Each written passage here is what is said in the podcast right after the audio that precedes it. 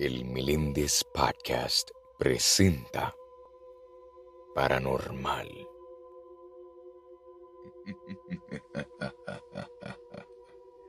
Saludos a todos, soy José Meléndez y bienvenidos al Meléndez Podcast Paranormal. Actividades paranormales. Primero que nada, paranormal es la etiqueta que reciben todos aquellos fenómenos que se hallan al margen de los sucesos normales. Este es uno de los temas que más ha ocasionado curiosidad en la colectividad desde tiempos inmemoriales. Casi siempre se relaciona con lo que son las apariciones, los espíritus, las masas de energía y demás conceptos tradicionales. Si alguna vez has sentido que, a pesar de estar solo o sola, como que has sentido que algo te mira, se abren y cierran puertas sin razón alguna o algún inexplicable frío si ha sido así, es posible que hayas tenido una experiencia paranormal. Les voy a contar una experiencia que tuve hace años.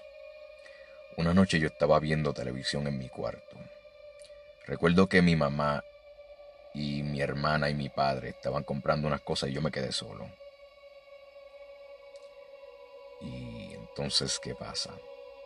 De momento escucho el sonido de alguien dándole muy duro a la ventana de mi cuarto. Yo me paro a ver y cuando voy a verificar afuera, no hay nadie. Y no había ningún carro, no había nadie. Esa experiencia fue una que nunca olvido hasta el día de hoy. Aquí en Puerto Rico hay diferentes lugares donde han ocurrido cosas y actividades paranormales. Así que para mis oyentes de aquí de Puerto Rico, escuchen bien esos lugares porque creo que ustedes sabrán cuáles son. El primero es el Castillo San Felipe, el Morro. Existen numerosas historias de fantasmas sobre el Morro. La venerable fortaleza con vista a la bahía de San Juan. Está el espíritu de la Dama Blanca, que según dicen puede verse deslizándose a lo largo de las murallas. Muchos han reportado apariciones sobre soldados y prisioneros paseando por la fortaleza.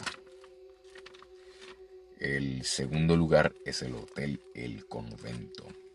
Es uno de los mejores lugares para alojarse en Puerto Rico. Histórico, elegante y lujoso. Y captura el espíritu del viejo San Juan. También tiene su parte de espíritus en ese lugar han habido numerosos avistamientos en las habitaciones de este convento carmelita.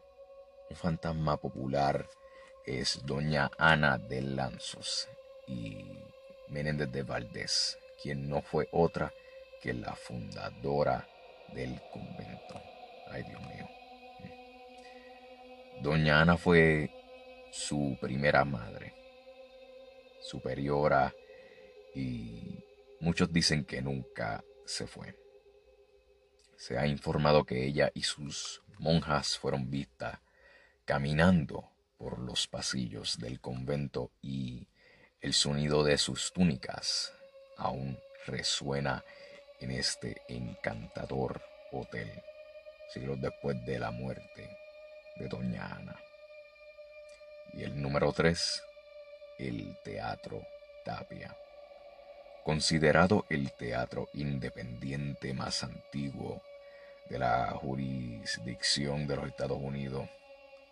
El Teatro Tapia tiene una tradición venerable y centenaria como el principal lugar para las artes escénicas del viejo San Juan. El interior del teatro es hermoso, un recordatorio de una época nostálgica y elegante.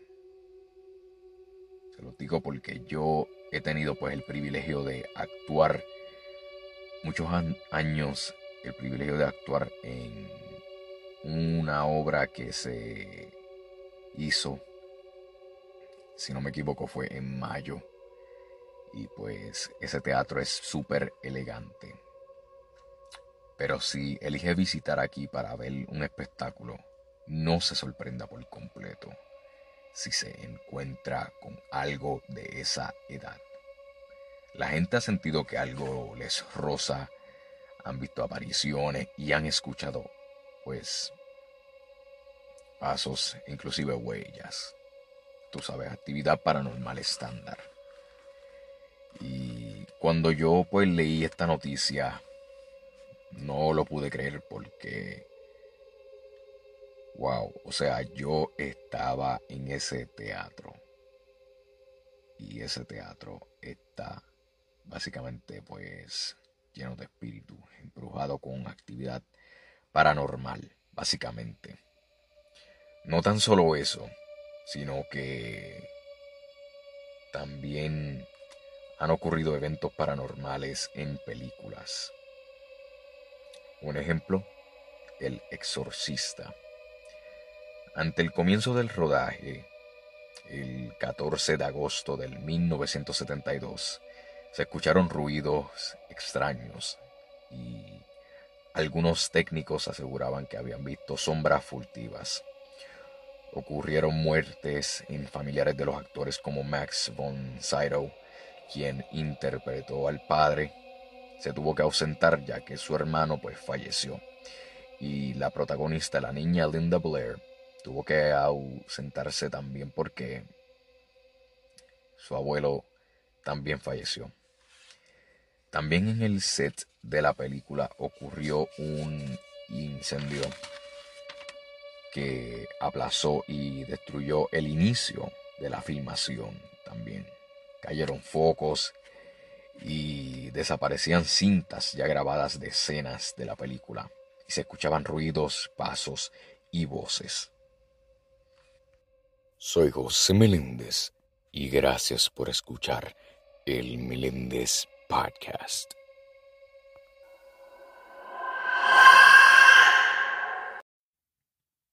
El Meléndez Podcast, disponible en Spotify.